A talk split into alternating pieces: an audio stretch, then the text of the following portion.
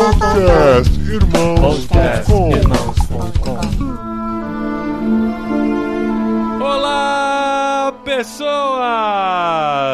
Podcastirmãos.com literário entrando no ar. Eu sou o Paulinho, estou aqui com o Tan e o meu objetivo é impedir que ele cite o livro inteiro nesse programa.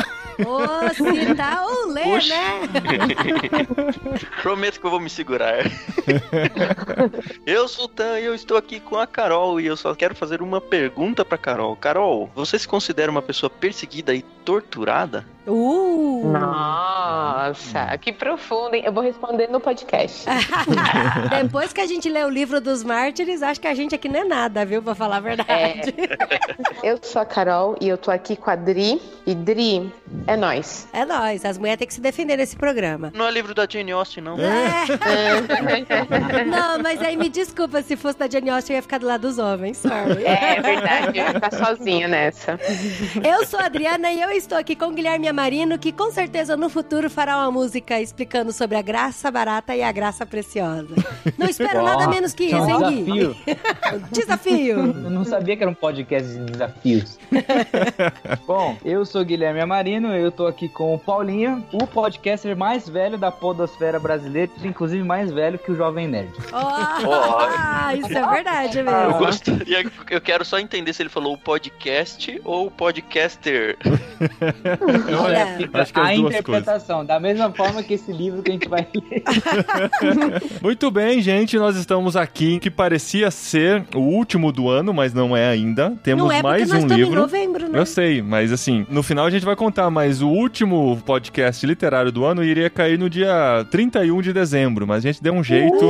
Vamos contar a Eita. surpresa ainda nesse programa. Ah, Isso é mano, pra segurar o pode. ouvinte até o final. Vamos É, o lá. que tem dentro da caixa. Vamos Como lá. se ele não tivesse a opção de dar o player lá no fim. no É, convite. mas ele não vai saber o ponto. Vamos lá. E nós estamos aqui para falar desse outro clássico da literatura cristã mundial, um livro que está no top 5 dos 100 livros que todo cristão deve ler, que é um livro que um dia vai sair, que é mítico, aqui já no podcast. É, porque eu já fi- eu fico ansiosa pra saber qual que é a lista dos 100 livros que todos É. querem ler, No né? literário a gente vai gravar o 100 antes de sair o livro. E tipo, a gente pode falar a posição de qualquer livro, porque Exato. ninguém tem esse ranking, entendeu? E, e no top 5 a gente já colocou uns 15 livros, mais ou menos. É, é muito isso.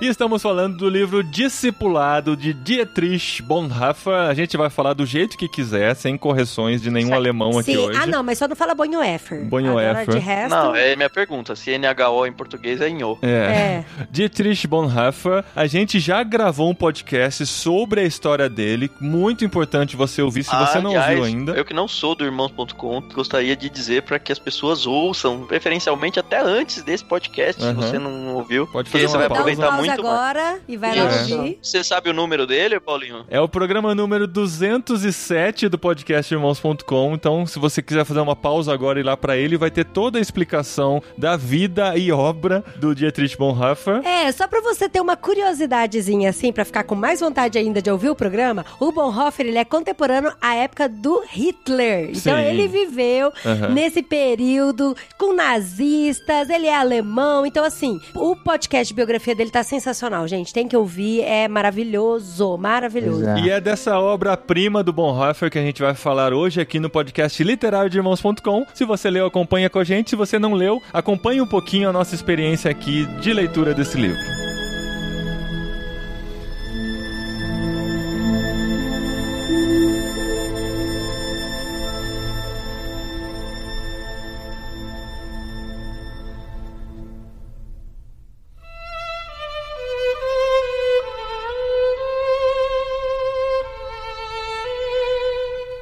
Muito bem, estamos aqui para mais um livro da série literário de irmãos.com, onde todo mês Clássico, clássico discipular de Bonhoeffer. Isso, onde todo mês a gente escolhe juntos um livro para lermos e você que é uma pessoa mais antenada, mais conectada, que quer ter essa experiência junto com a gente, lê também. E durante esse mês a gente leu Discipulado do Dietrich Bonhoeffer. E eu gostaria de começar falando aqui do livro, e eu vou começar pela capa do livro da editora Mundo Cristão, que é o livro que eu li aqui. E é interessante porque na na capa tem o menino do pijama listrado. né, amor? que é um filme que eu gosto muito. Vamos, vamos falar do filme. Você gosta mesmo Você gosta do filme? Cara, eu não gosto, não. Ah, Nossa, bom. o filme é muito ruim. Esse que eu- Nossa. eu já Que não tem nada a ver aqui. com Bonhoeffer, tá? Não Deixa bem tem claro. nada a ver. Não, É, não, uma o filme outra é ruim, história. gente. O filme é ruim. Que também é baseado em outro livro. Que... É, e foi o único livro na minha vida que eu li em inglês. Olha Nossa, só. É isso daí.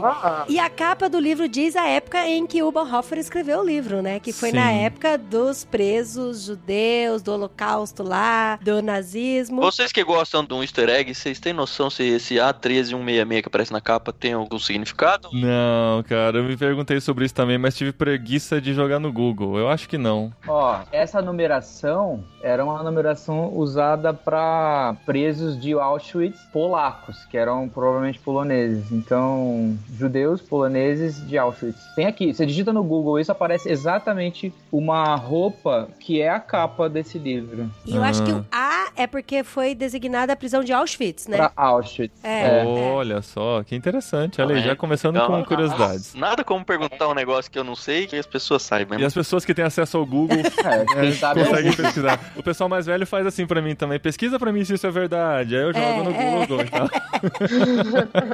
o programa do Dietrich Bonhoeffer que a gente gravou a biografia foi em 2013, comecei em 2013. Foi muito interessante porque, assim, até então, eu não fazia ideia de quem era Dietrich Bonhoeffer.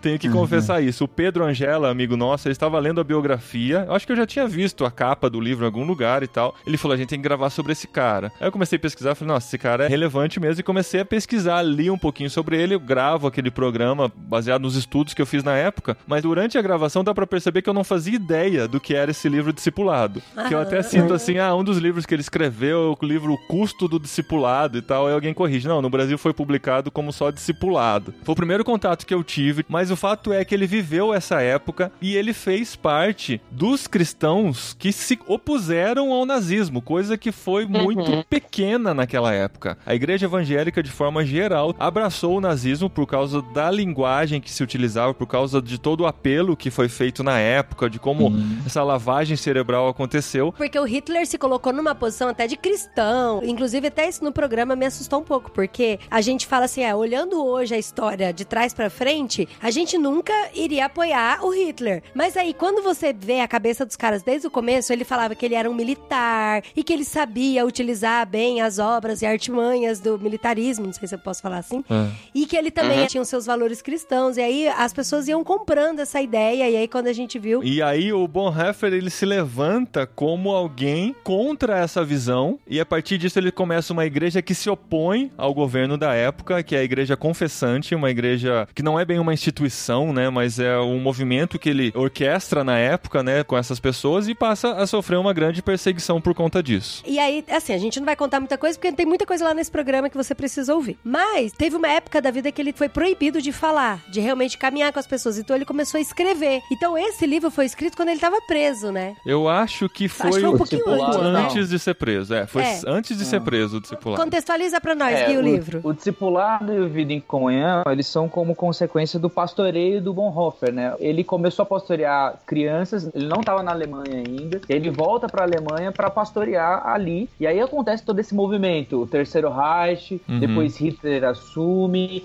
Ele é um Uhum. dos caras que quando o Hitler assumiu, ele tinha um programa de rádio. E aí aquela biografia é legal. Depois você vai no podcast do irmãos.com, eles vão comentar mais sobre esse contexto e tudo mais. E o Bonhoeffer ele é aquele cara que ele sempre, na igreja que ele pastoreou, sempre caminhou muito perto das pessoas. E isso acaba sendo condensado em dois livros: Uhum. O Discipulado e o Vida em Comunhão, depois que é uma prática de igreja já mais condensada do próprio Bonhoeffer. E o Discipulado é justamente a, a resposta à pergunta: beleza, Cristo nos salvou. E agora? É, um erro muito comum ao encarar esse livro é achar que ele é um programa de discipulado. Ou que ele está falando do discipulado um a um, aquilo que a gente aprende que deve acontecer entre cristãos e tal. Mas na verdade nada mais é do que o discipulado de um seguidor de Cristo. A pessoa, quando se encontra Isso. com Cristo, a nova vida que ela vai experimentar através da relação com a graça de Cristo. É, assim, talvez devesse chamar discípulo, né?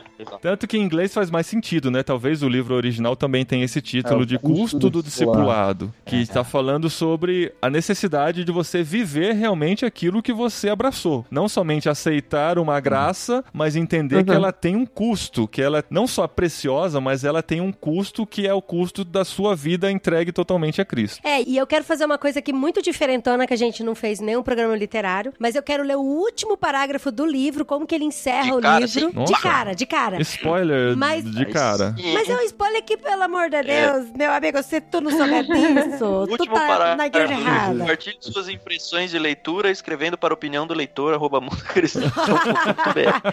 Não, não é bem o último desse. Último parágrafo que o Bonhoeffer que o Bonhoeffer escreveu. escreveu. Ele fala: o discípulo vê apenas aquele a quem segue, aquele que no discipulado carrega a imagem do Cristo encarnado, crucificado e ressurreto, que foi feita a imagem de Deus. Dele pode-se finalmente dizer que foi chamado para ser imitador de Deus. O discípulo de Jesus é o imitador de Deus. Sede, pois, imitadores de Deus como filhos amados. Aí então o Então, resumo. o livro, é o livro fala assim da gente entender o nosso papel como cristão, aquele negócio de, tá, eu me converti, eu entendo, Cristo mora em mim, e agora o que que eu preciso fazer? E aí ele fala, você precisa imitar Cristo e ter essa sede de buscar Cristo e ser um espelho e imagem de Cristo, e quando você olhar no espelho, você vê a Cristo, e aí a partir disso tem algum custo e tem algumas ações que você precisa fazer. Quando a gente fala do livro Discipulado do Bonhoeffer e que todo mundo cita e que todo mundo quer conhecer, é sobre realmente esse conceito da graça barata com a graça preciosa. É, aí ele começa o livro com essa definição para poder depois, em cima de todo o desenrolar, né, da obra dele, ele poder basear-se nessa definição que ele lançou lá no início. Então vamos colocar como base aqui também, só pra gente saber do que, que a gente está falando quando a gente está rodeando esse assunto. Uhum. No primeiro capítulo, né, sobre a graça preciosa, na página 20 ele define dessa maneira: A graça barata é a pregação do perdão sem arrependimento do pecador. É o batismo sem disciplina eclesiástica. É a comunhão sem confissão de pecados.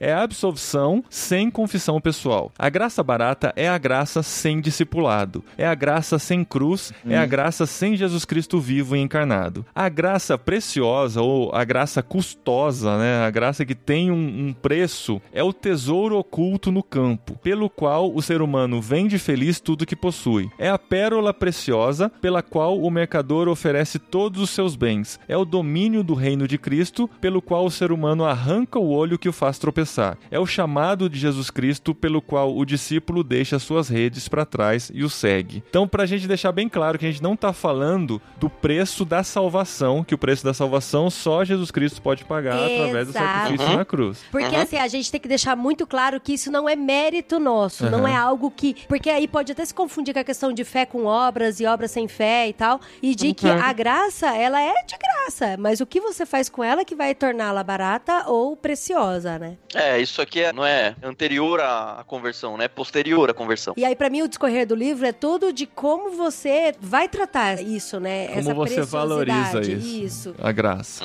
É importante ressaltar que o livro ele é uma interpretação do Bonhoeffer à luz do Sermão do Monte. Sim. Então, Isso. ao longo dos capítulos, ele está explicando o Sermão do Monte. Ele explica todas as bem-aventuranças, ele explica quando Jesus vai falar sobre o assassinato, o adultério, sobre a oração, Ah, as É uma obras. exegese do Sermão do Monte inteiro, praticamente, né? É dois É. terços do livro é um esboço de mensagem, de uma série de mensagens. Se você então tem que dar uma série de mensagens sobre o Sermão do Monte, tem aqui um negócio já pronto pra você. Com Sim, certeza, a- e eu a já parte de usei. oração é demais, gente. Nossa. Ele faz a oração inteirinha, ele destrincha toda a oração, né? De, porque Jesus ensina o quê? Os seus discípulos a orar. E aí ele faz, Uhum. ele destrincha isso. Uhum. Mas olha, deixa eu fazer uma pergunta. Foi só eu ou eu achei a linguagem desse livro um pouco complicada demais no, no começo? E aí eu entendi isso que a Adri falou e eu concordo, mas a primeira parte desse livro, gente, eu achei muito confusa. Ó, tem uma parte do livro que eu achei meio complicada de ler, mas talvez porque eu não entendi direito a contextualização. Mas quando ele fala de Lutero, dos escritos de Lutero, aí eu pensei, não, eu acho que é porque eu não entendo direito o que... que- que o Lutero Lutero diz, É. porque ele não explicou. Ó, o Lutero falou isso, isso, isso, É. isso, isso, e eu entendo isso, isso. É. Ele É já muito foi, por tipo, conta da graça. Eu entendi assim, as pessoas simplesmente pegando as palavras de Lutero, sem o contexto de vida e de, de experiência que o Lutero teve, vão tirar uma conclusão errada do que o Lutero quis dizer. Uhum. Isso. Porque ele vai também- naquela parte de que primeiro Lutero passou pelo monasticismo e aí ele saiu de lá e aí por causa disso ele chegou em algumas conclusões que eu acho que não vale ficar falando muito para não estragar muito o livro. Só que se uma pessoa que não passou por isso pegar simplesmente a conclusão e interpretar torto, ia interpretar até o contrário, né? Eu acho que a gente precisa entender muito o contexto em que ele estava, é, o que havia de cristianismo, de conhecimento da, de interpretação bíblica na época, o que era tido como verdade, o que estava em discussão na época. Mas é interessante desse livro que a gente consegue ver algumas camadas assim. Se você lê ele superficialmente, a primeira impressão que eu tive lendo, eu falei, cara, ele tá falando coisas óbvias assim, que para mim assim são muito solidificadas já no meu coração, né? Mas depois quando você começa a entender que existe uma camada mais profunda, que ele tá levando aquilo para algo mais avançado dentro do nosso conhecimento de cristianismo, de palavra de Deus, a gente vai vendo que existe uma reflexão que está totalmente conectada entre os capítulos e tal, que existe um fundamento em tudo isso, que quando a gente consegue penetrar nessa profundidade, a gente tem uma experiência, eu acho que mais completa de tudo o que ele está tentando passar através desse escrito dele, né? Então, mas eu concordo com a Carol no sentido de que, assim, a primeira vez que eu li também é que assim, eu, eu participei de um congresso e eu ouvi o Ricardo Barbosa falando desse livro e falando sobre a questão da graça barata. E eu fiquei muito preocupada porque parecia que eles, assim, tava querendo dar algum mérito de nós termos alguma coisa pra fazer pra gente obter graça, entendeu?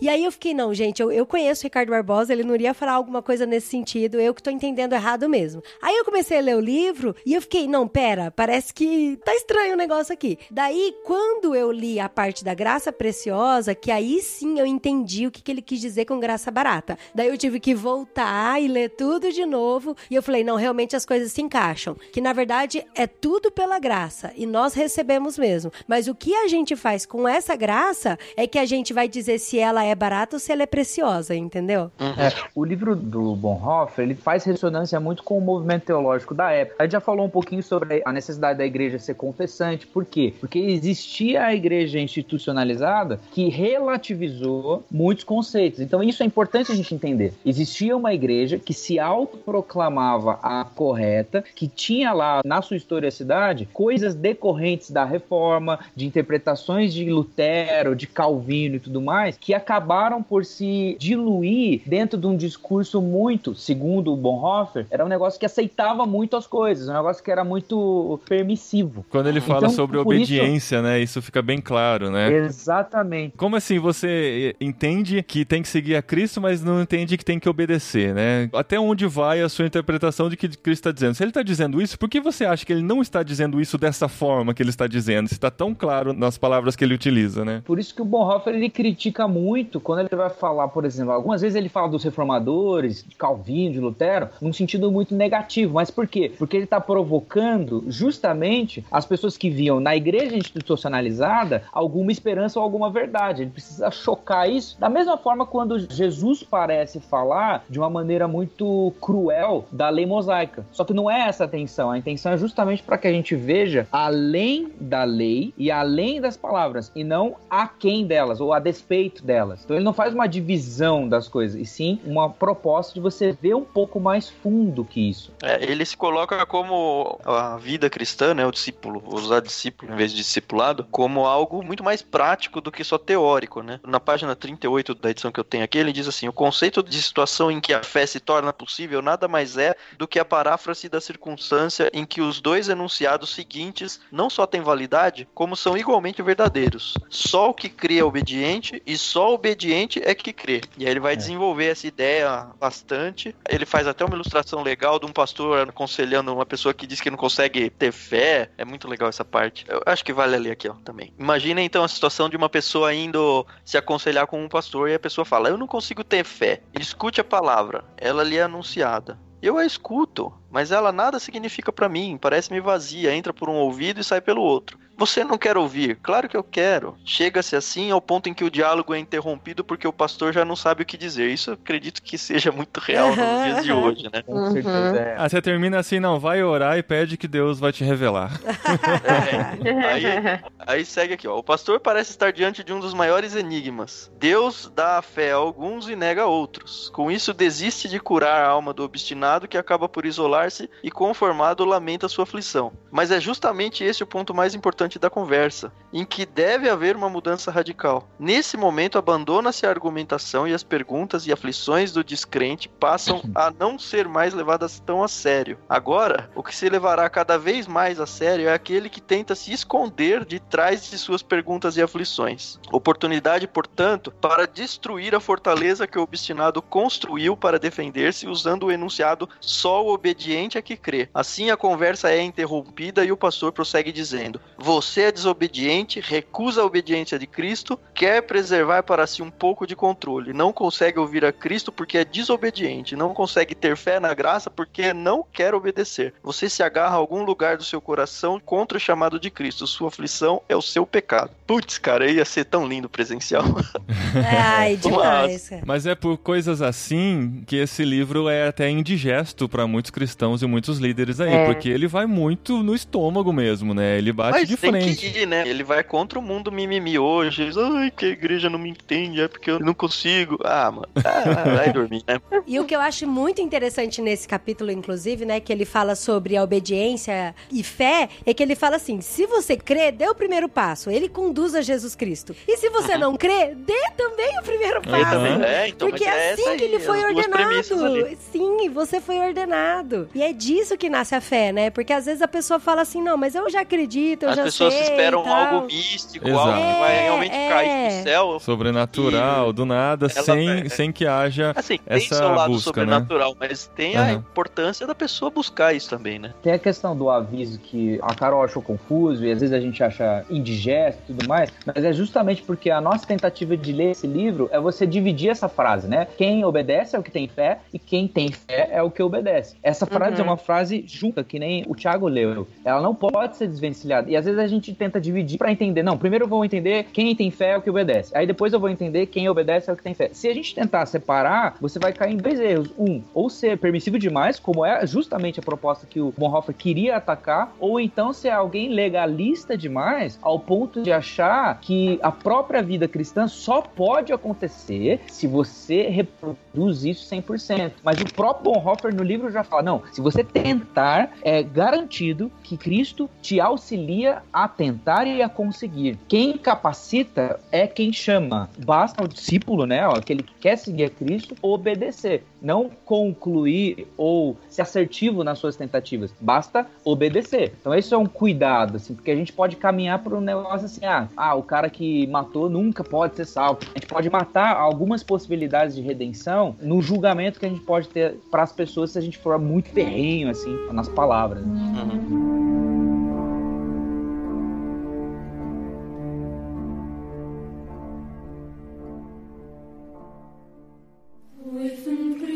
și printă faierul, unii ștubii.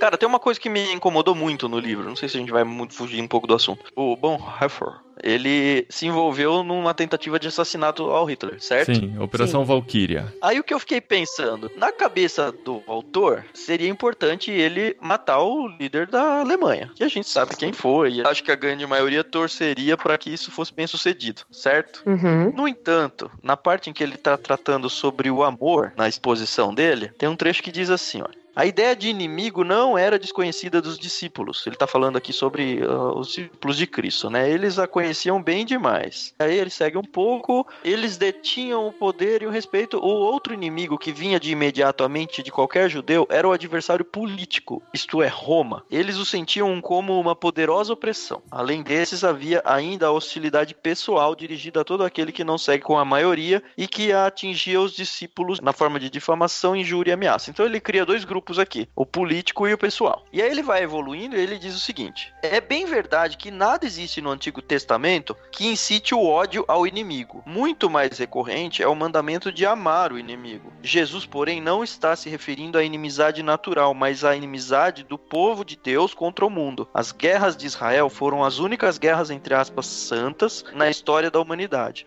foram as guerras de Deus contra os falsos deuses. Não era a esse tipo de hostilidade que Jesus se referia, do contrário, teria de condenar toda a história de Deus com seu povo. Em vez disso, confirma a antiga aliança. Trata-se somente da superação do inimigo, da vitória do povo de Deus. Aí a parte que começa a me confundir. Com esse mandamento, porém, ele mais uma vez desvincula a comunidade dos discípulos da estrutura política do povo de Israel. Assim, já não há guerras que possam ser consideradas santas pois Deus condicionou a promessa da vitória sobre o inimigo ao amor ao próprio inimigo. E aí, na página seguinte, ele conclui: Esse amor não faz distinção entre os tipos de inimigos. Reconhece apenas que quanto mais inimigo o inimigo é, mais carece de meu amor. Seja qual for o inimigo, político ou religioso, nada tem a esperar do discípulo a não ser o amor integral. Esse amor não me divide em vida privada e vida pública. E ele tentou assassinar o Hitler.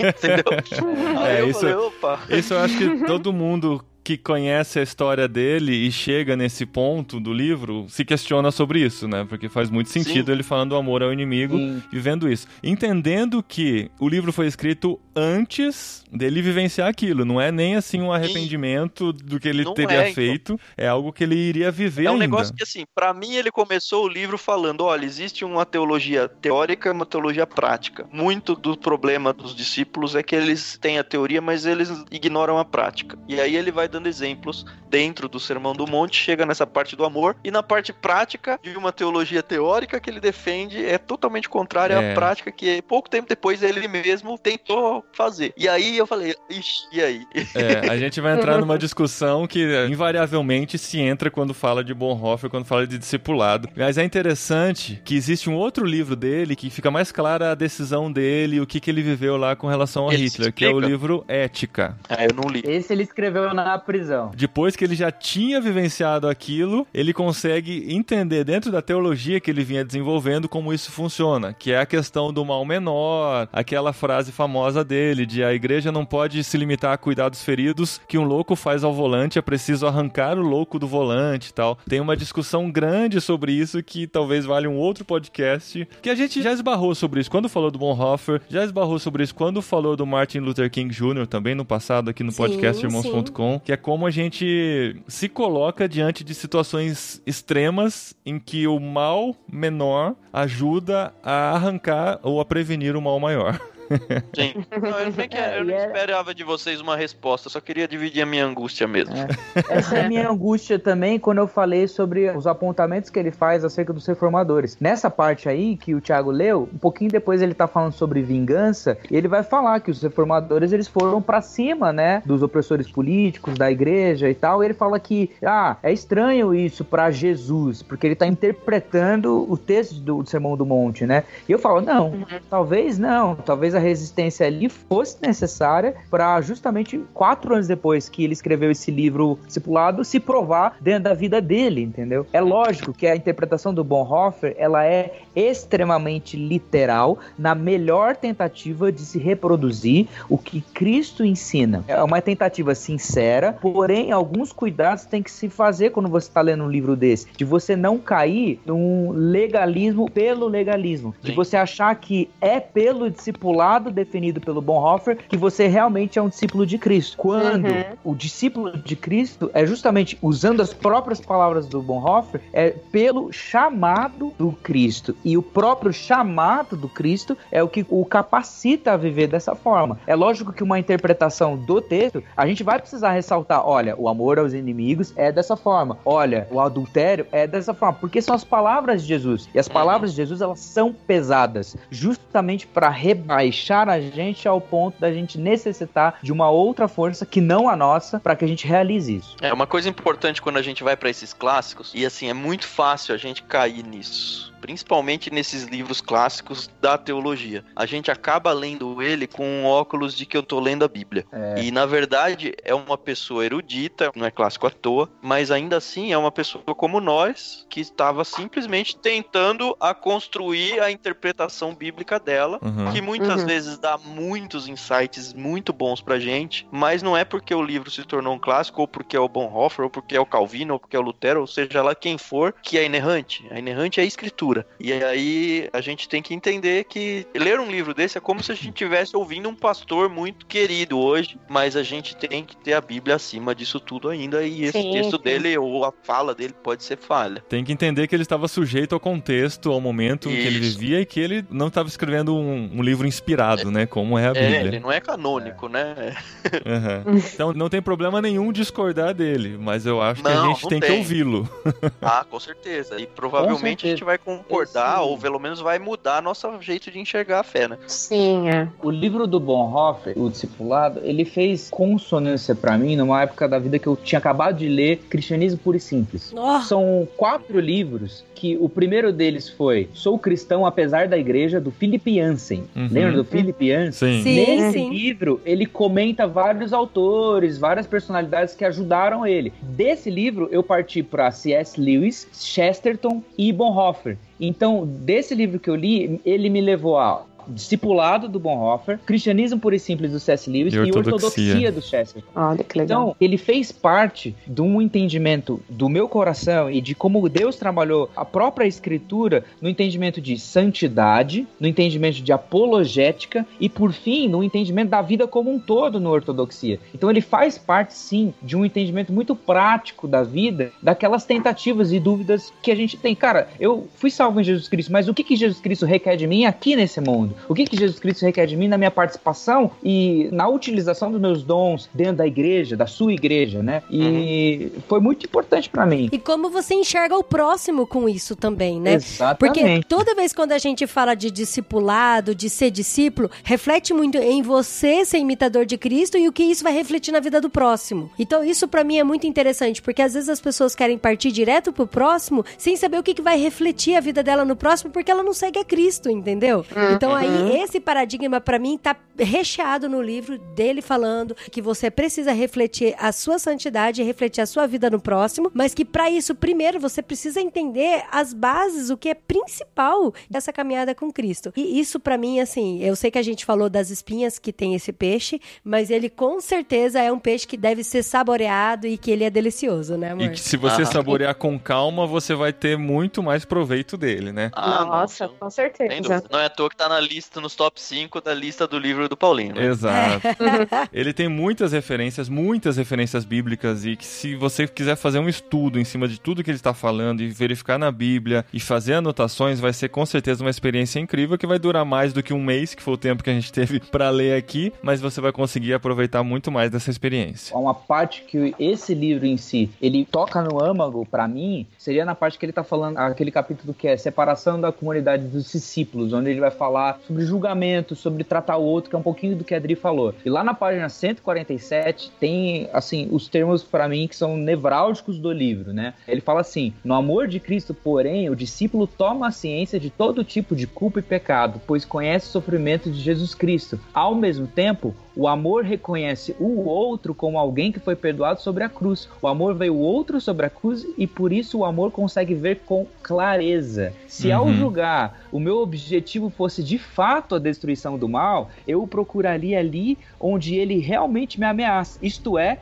em mim mesmo. Mas enquanto procuro o mal no outro, é evidente que ao julgar, eu procuro justificar a mim mesmo e quero permanecer impune em meu próprio mal, enquanto julgo o outro. Uau. É incrível esse livro, porque ele, É demais, ao mesmo tempo cara. que ele coloca coisas muito pesadas pra gente viver, mas ao mesmo tempo ele fala assim: coloque muitas coisas pesadas sobre você. Quando você Aham. vai tratar o outro, olhe com a misericórdia, entendeu? Ele não é um livro sobre como você refutar todas as pessoas que falam se desculpando ou se justificando seus pecados. Não é um livro pra você ficar julgando outros. É um livro pra você olhar para o seu próprio coração e então aprender a ter misericórdia, porque Cristo se colocou entre você e Deus para aplacar a ira de Deus e para que você entendesse realmente o que é misericórdia. Que legal. É isso Nossa, que mesmo. Nossa, é demais. Tem muita coisa que dá pra falar sobre esse livro. Se for atrás de todas as anotações que a gente fez no Ah, livro, a é gente vai ficar a Cartinha. noite Ah, é, toda. aquele livro que termina tudo rabiscado mesmo, né? Ah, Eu acho que esse é o tipo de livro que a gente tem que ler de tempos em tempos, porque conforme a gente vai amadurecendo na fé cristã, assim como a Bíblia, ela é viva, né, e ela tá sempre nos mostrando algo novo, eu acho que esse tipo de livro é um livro que você lê e você fala, putz, eu não tinha percebido isso um ano atrás. Talvez a dificuldade que eu tive ao ler esse livro, ano que vem, eu vou olhar e falar, putz, sério, isso me confundiu? Cara, meu, né? é. Então eu acho que esse é um tipo de livro que ele tem que ser de cabeceira de todo cristão. Mas eu não sei se um cristão recém-convertido ele vai ter tanta facilidade em ler quanto um cristão que tá mais sim, tempo. Ou sim. talvez Isso não, que eu né? ia Não falar. sei. Não, eu acho que vai ter dificuldade. E é por isso que eu falo assim: a gente fala aqui quase todo o programa, né? Ah, esse é um livro bom pra você ter pra ler. Por exemplo, o Imitação de Cristo é outro que a gente tem que sempre recorrer de vez em quando. E o Discípulo Radical do. Stott. Do Stott. Não, Stott. eu ia falar- eu ia falar do Henry Noy.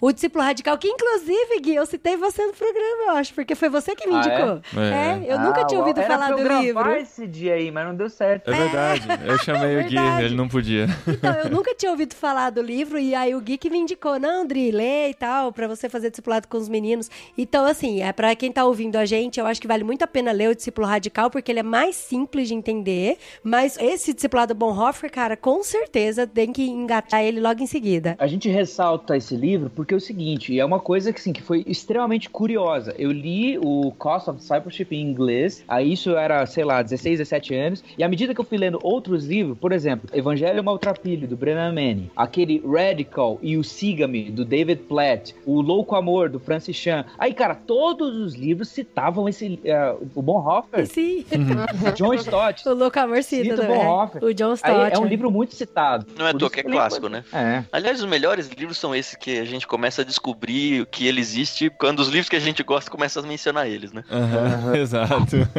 A gente teve uma entrevista com o casal Baso, que o livro que a gente tá mandando agora é em novembro, né, Carol? Isso. O Ângelo, que foi quem indicou o livro, ele falou: Cara, eu tenho esse livro há um tempão, tinha na minha estante, ele foi traduzido com um nome diferente do original em inglês. Eu nunca dei bola pra ele, mas a hora que eu caí nele e olhei pra. Olha, o título original dele é esse. Cara, esse livro é citado em tudo quanto é lugar, eu tenho esse livro há um tempão e eu nunca li, sabe? E aí se tornou um isso. livro super importante pra ele. Pô, legal, gente. Eu acho que valeu a experiência de a gente ter encarado Uhum. esse livro. Foi um, um mês mais pesado, assim, né? Porque Sim, é aquilo. Se você ler na pressa de terminar, você vai perder muitas pérolas. Sim, eu perdi muitas pérolas porque eu li na pressa de terminar. porque vocês só me dão um mês pra ler um É, livro. exato. É. Mas assim, vale a pena mergulhar nele, conhecer bem. E uma coisa que acontecia comigo enquanto eu lia, eu falei, cara, eu queria decorar esse livro, sabe? Eu queria que, assim, quando alguém citasse esse tema, eu lembrasse disso que ele falou aqui. Eu queria ter esse argumento, sabe? É muito difícil. É, Tá, né? sim. É, é muito difícil. Eu falei, cara, mas amanhã eu já não vou lembrar exatamente esse argumento e, e saber raciocinar como ele raciocina, né? Porque ele faz aquelas voltas, né? Ele reafirma várias Ah, sim, vezes sim. a mesma Não, o lance coisa. da fé, obediência e crer, isso eu vou ler várias vezes, com certeza. E aí ele fica vários parágrafos defendendo essa tese, né? Eu queria ter essa habilidade, assim, mesmo, assim, de conseguir pegar tem, um tema e conseguir é, desamarrar ele todo, assim, desconstruir ele, pegar várias fontes de informação, vários argumentos e com certeza a Bíblia como base de tudo. E o Bonhoeffer faz isso magistralmente nessa obra e deixou esse legado pra gente entre os outros livros dele que também são clássicos, todos eles acho que são altamente recomendáveis, né? Com certeza.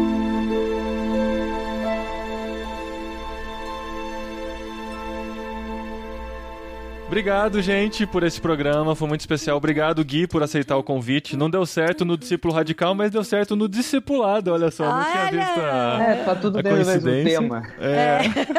Valeu Ainda mesmo. bem que você arrumou espaço aí na agendinha, que a sua agenda tá bem cheia, hein, Gui? Nossa! celebridade. Tá Gente, pra cheia. quem não ligou o nome, a pessoa, o Guilherme Amarino, é um dos dois guias do Projeto Sola, né? Que você deve ouvir aí no seu carro ou tocando em alguma igreja que você vai. As músicas estão tocando pra todo lugar. E uma coisa que eu admiro em músicos assim, assim como o pessoal do canto verbo e tal, que a gente sempre fala, né? São pessoas que sabem o que estão fazendo, não estão fazendo simplesmente uma música para pegar na orelha nem nada, mas são pessoas que conhecem, que estudam, que leem muita coisa, então são músicas bíblicas e recomendo se você não conhece, assim como o Tan que está aqui com a gente, recomendo que você ouça Projeto Spotify Sola já, no no Spotify Spotify, tem muita Boa. coisa legal. Valeu Não, mesmo. vou, Gui. vou atrás sim, Gui. Vou atrás.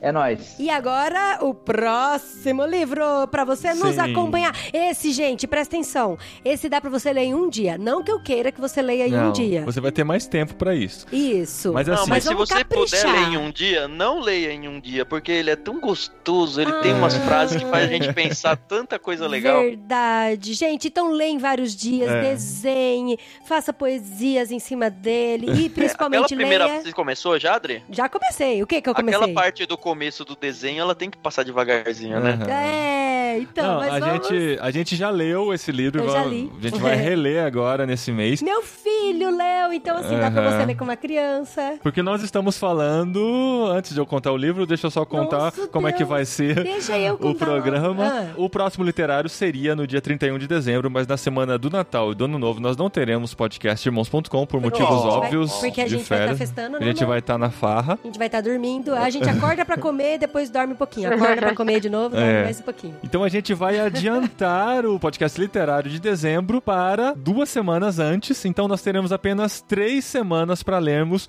O Pequeno Príncipe. Ah, de Antônio Astroper. Como é que é o nome? Caramba.